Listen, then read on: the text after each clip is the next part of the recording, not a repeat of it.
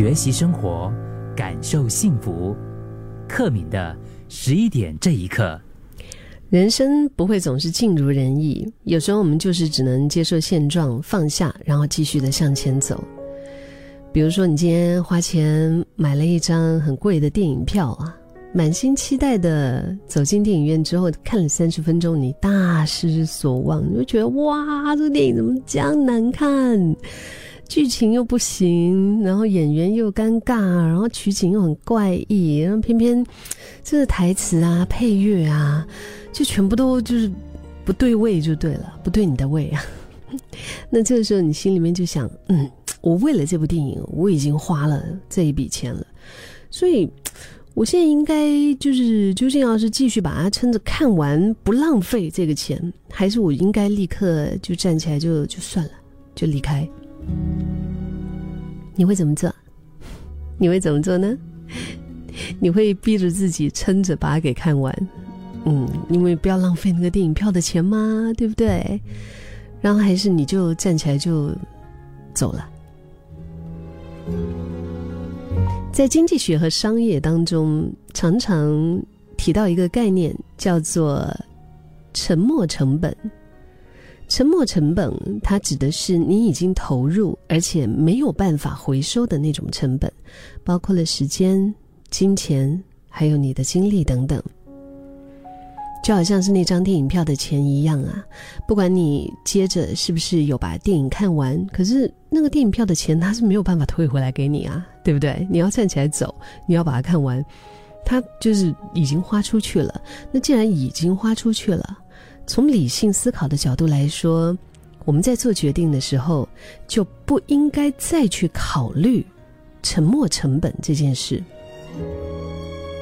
与其你继续逼自己忍受接下来的一个半小时，让你觉得全身都难受啊，很难看的一部电影，就只是为了心里面感觉不浪费这张电影票，那还不如早早离场去做一些其他喜欢的事啊，对不对？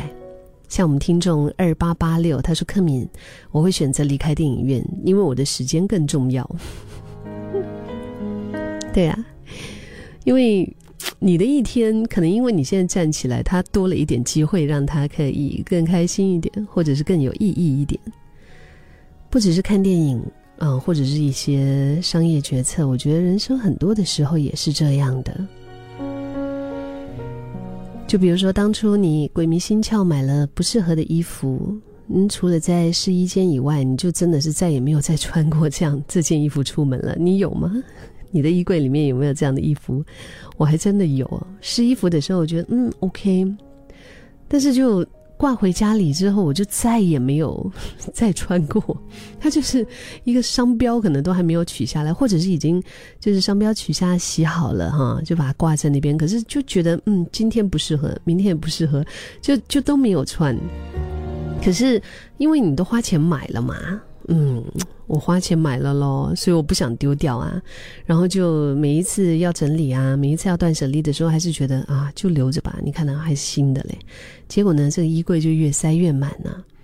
也好比投资的股票跌得很惨，然后你没有及时止损，你还因为不愿意相信自己错看而不停的加码。那好不容易下定决心要止损哈，但是已经早就亏了一大堆的钱。然后呢？过了好长一段时间，还在为当初的手脚太慢后悔。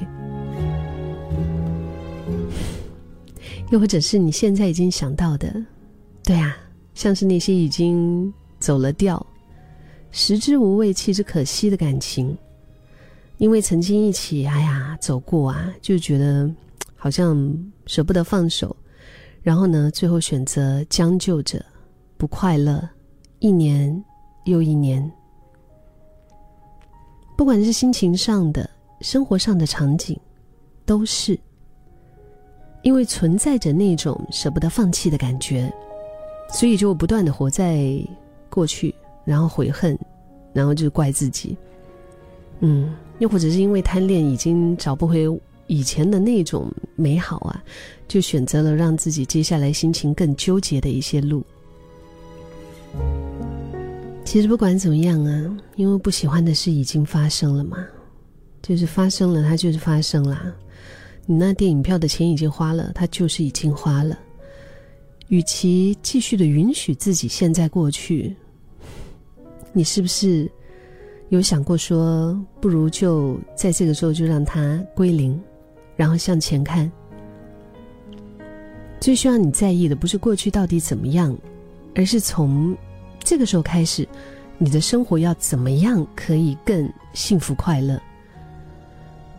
在我们面对人生选择的时候啊。有时候我们就是因为常常会想着说自己付出了多少，嗯，我们是不是应该多一点去关注？其实，如果我做了这个选择以后，未来的回报，未来会是怎么样，而不是以前我已经付出了多少，就以至于付出的那一些心血呢，可能也从里面学到了一些 lessons 吧，学到了一些东西吧，然后我们下次变得就少笨一点呐，这样就。这样不是就已经很棒了吗？如果说未来还有那么多让人期待的事，那我们就不要再对过往耿耿于怀了。更何况纠结在过去也没有用，因为小叮当里面的时光机它只是存在在哆啦 A 梦里面。我们从现在开始向前看，然后选择做你最想做的事，过你最想要的生活。